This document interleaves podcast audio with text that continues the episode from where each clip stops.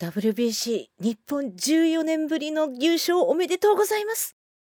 まさに漫画みたいな展開。いや漫画でもこんな展開ベタすぎて書かないぐらい劇的でしたね。オリエヨークのボイスデリバリー皆様こんばんはオリエヨークです。始まりましたボイスデリバリー。この番組はいつかガンダムの主題歌を歌ってやるめやきという内容で解明を語っております。インディーズシンガーの私オリエヨークがお送りする4分間のトーク番組となっております。毎週取り留めもなくテーマに沿ってお送りしておりますので今週もどうぞよろしくお付き合いください。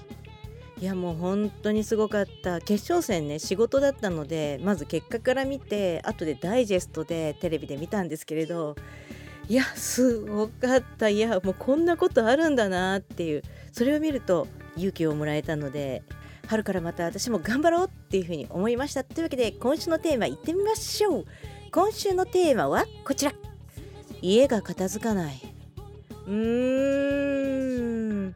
まずね朝起きるとうちの猫たちが男の子2人がもうどんぐらがっしゃんやった状況。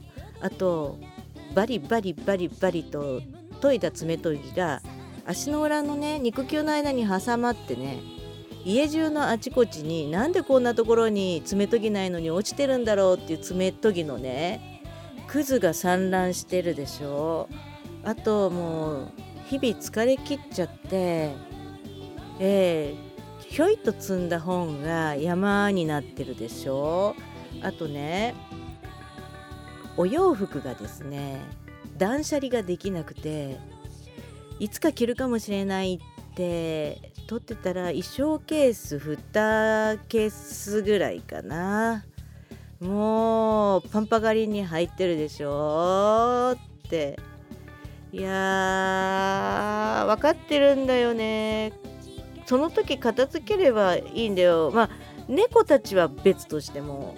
うーん。そうだね。物が多すぎるんだよね。今住んでるところに引っ越してきて7年かな？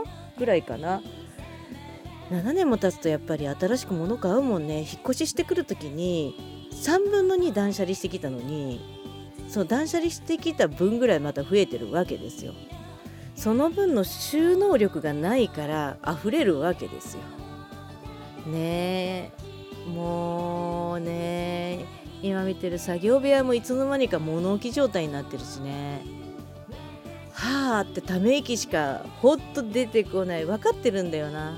毎日ちょこっとずついらないものを捨てていけばいいんだよね。でもねそれがまためんどくさいからまた今度でいいやって思っていくと積まれていくんだよね。引っ越してきた時あんなに綺麗だったのになーって。うーんでもねこのままじゃいけないので衣装ケース2ケース分を思い切って断捨離したいと思います。今度の土日が目標だというわけでできるのか待て事後というわけで今週はこれまで。お相手はオリオクでした。皆さんまた来週。バイバイ。